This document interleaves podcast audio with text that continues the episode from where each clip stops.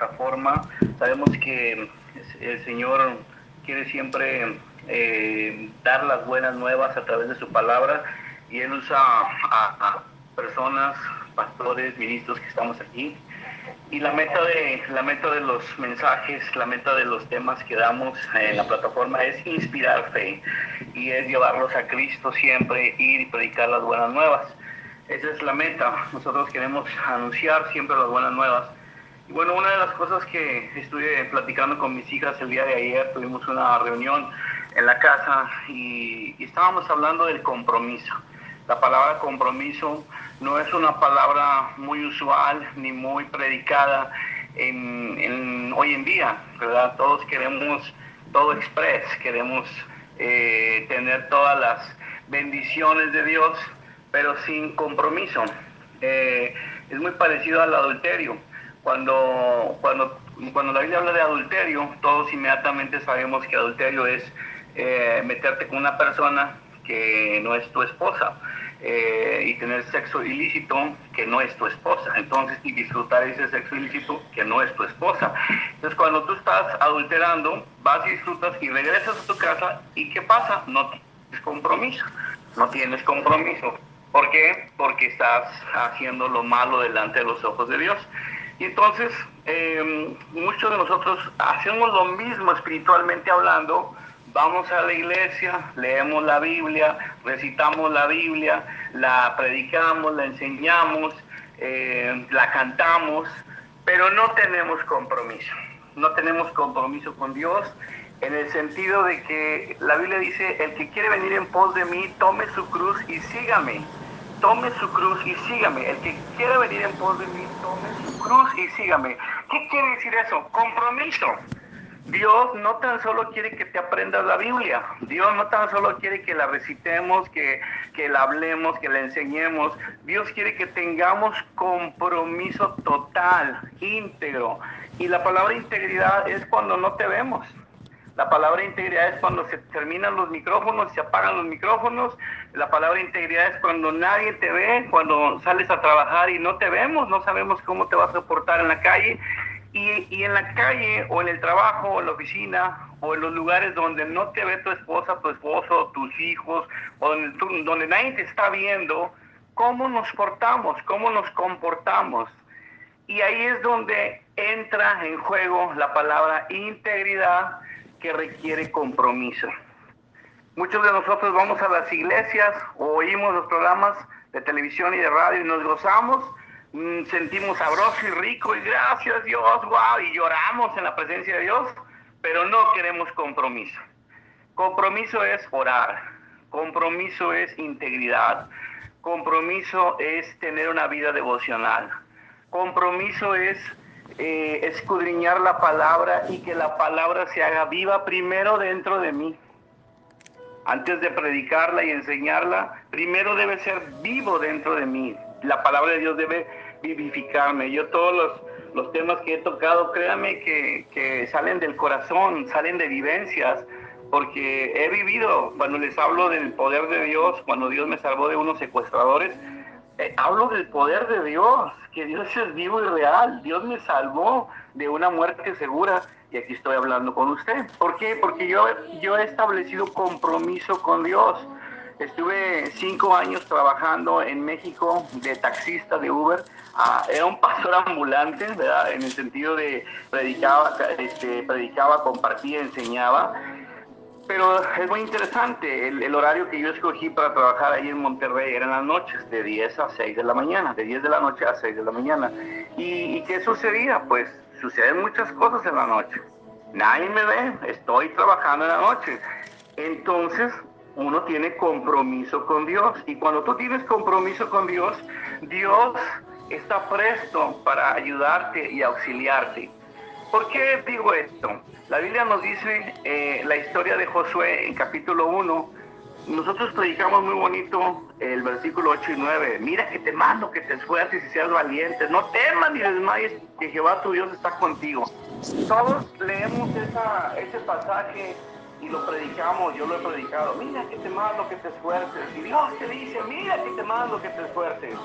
Pero léele un poquito, lee, el, el, contexto de mira que te mando y que te esfuerces. Para empezar, ese pasaje eh, está siendo dado a Josué. Dios se lo está dando a su siervo Josué. Entonces Josué está en un momento trascendental de su vida. Josué, antes de ser el encargado del pueblo de Israel, porque él fue el sucesor de Moisés, ¿cuánto recuerdan a Moisés? Moisés fue un gran líder del pueblo de Israel y Dios le pidió a Moisés que sacara al pueblo de Egipto y lo trajo un trayecto de 19 días, se tardó 40 años ese trayecto y entonces el pueblo de Israel no pasó, los de 20 años en adelante no pasaron a la tierra prometida, junto con su líder Moisés. Podemos hablar maravillas de Moisés, pero hubo problemas en su carácter. Él este, quebró las tablas de la ley y finalmente él este, le pegó a la piedra cuando Dios le dijo que le hablara. Entonces Moisés fue fiel a Dios, pero no entró a la tierra prometida, solamente vio de lejos la tierra prometida y dice la Biblia que solo Dios sabe dónde lo enterró. Entonces, el, el siervo de Moisés, el que tenía compromiso, era Josué. Josué estaba ahí al pendiente, ¿qué se le ofrecía a Moisés? Siempre lo acompañaba, siempre estaba al pendiente. Josué y Caleb eran hombres eh, que estaban al servicio de Moisés. ¿Cuántos años? Pues pues planteándole son 40 años que estuvo el pueblo eh, de, Israel en el desierto. Imagínate, están ahí 40 años al servicio de Moisés. Y entonces dice la Biblia que llegó el momento trascendental. Ya Moisés murió y dice, dice la Biblia en Josué capítulo 1, si tú vas ahí, dice, mi siervo Moisés ha muerto. Entonces, eh, en este capítulo 1, dice, aconteció después de la muerte de Moisés, siervo de Jehová, que Dios habló a Josué, hijo de Nun, servidor de Moisés, servidor, o sea, una persona que tenía compromiso, un compromiso total, no un compromiso nada más dominguero. Todos tenemos compromisos los domingos nada más con Dios o los miércoles. No, no, Dios quiere un compromiso total, un compromiso diario, 365 días del año, 24 horas del día. Dios requiere un compromiso diario, como Josué. Josué estuvo 40 años al servicio de Moisés en el desierto. Y le dijo Dios, mi siervo Moisés ha muerto, ahora pues levántate y pasa este Jordán, tú y todo este pueblo, a la tierra que yo les doy a los hijos de Israel. Yo te he entregado, como lo había dicho a Moisés, todo lugar que pisare la planta de vuestro pie, desde el desierto del Líbano hasta el río Eufrates, toda la tierra eh, del, del, gran mar, desde donde se pone el sol, será vuestro territorio. Imagínate, la bendición de Dios estaba sobre Josué. Dios le estaba dando el privilegio de liderar una nación para que poseyera, para que entrara a la tierra prometida. Pero ese liderazgo o ese privilegio conlleva una responsabilidad, no por chulo, no por guapo, no porque estudió en una universidad, no, no, no, fue porque era honesto e íntegro.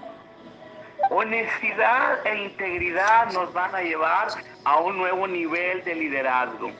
Si tú deseas ser usado por Dios, asegurémonos, y yo me incluyo también, asegurémonos que estamos siendo honestos con Dios, siendo fieles y leales con Dios, que eso conlleva compromiso. Ser fiel y leal a Dios requiere compromiso.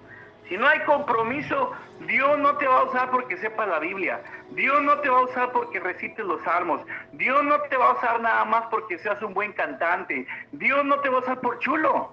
Dios te va a usar por integridad, honestidad, lealtad, compromiso. Si no hay compromiso, Dios no te va a usar. Dios usa a las personas que son comprometidas con Él. Josué fue comprometido con Él y le dijo, levántate, mi siervo Moisés ha muerto. Ahora, ahora lideré a este pueblo que te estoy dando. Nadie te podrá hacer frente todos los días de tu vida. Y dice Dios, como estuve con Moisés, estaré contigo. No te voy a dejar, no te voy a desamparar, pero esfuérzate y sé valiente. O sea, no le iban a dar, no le iban a dar las victorias eh, eh, peladitas y en la boca. O sea, no, no iba a ser de gratis todo. Uno quiere la prosperidad. Ay, Dios, yo quiero un carro nuevo, pero pues no lavas el que tienes. Ah, yo quiero una casa nueva, pero no la limpias. Entonces, ¿cómo quieres la prosperidad de Dios? ¿Cómo quieres un carro nuevo? ¿Cómo quieres una casa nueva si la que tienes no la limpias? Dice la Biblia, el que es fiel en lo poco, en lo mucho le pone Dios. Tú quieres ser usado por Dios grandemente, sé fiel en las cosas pequeñas. Tú quieres que Dios te bendiga, ah, yo quiero más trabajo, yo quiero tener chamba. Pues haz bien las cosas que estás haciendo. Aunque sean pequeñas, hazlas bien. Porque eso es integridad, eso es compromiso con Dios. Dice la Biblia que hagamos las cosas, los que trabajamos para los hombres, hagámoslo como si fuera para Dios. Y entonces Dios va a honrar la obra de tus manos. Dios no bendice a una persona deshonesta. Dice la Biblia que Dios resiste a los soberbios, pero da gracia a los humildes. Entonces, en esta, en esta tarde, Moisés, leyendo este pasaje, Moisés le dicen, esfuérzate, sé valiente, porque tú vas a repartir este pueblo por heredar la tierra, el cual juré a tus padres. Pero solamente esfuérzate. O sea, Dios le dice, sé comprometido, esfuérzate, sé valiente y cuida de hacer conforme a toda la ley que mi siervo Moisés te mandó. No te apartes de ella ni a diestra ni a siniestra. ¿Para qué?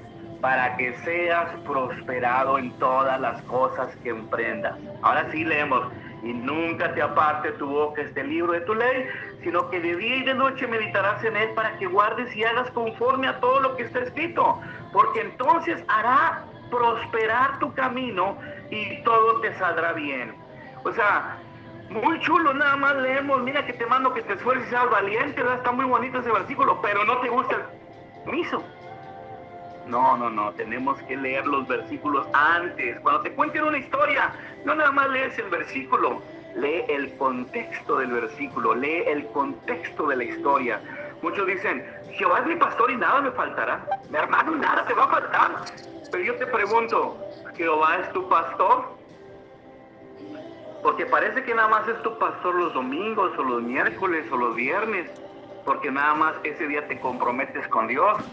No, hermano, Jehová es mi pastor y nada me faltará. Entonces, si yo permito que Dios sea mi pastor en todo, pues nada me va a faltar si yo estoy comprometido con Él, si yo tengo compromiso. Esta es, una, una palabra que hoy hace falta. Hoy todo queremos express, café express, trabajo express, dinero express, la lotería express.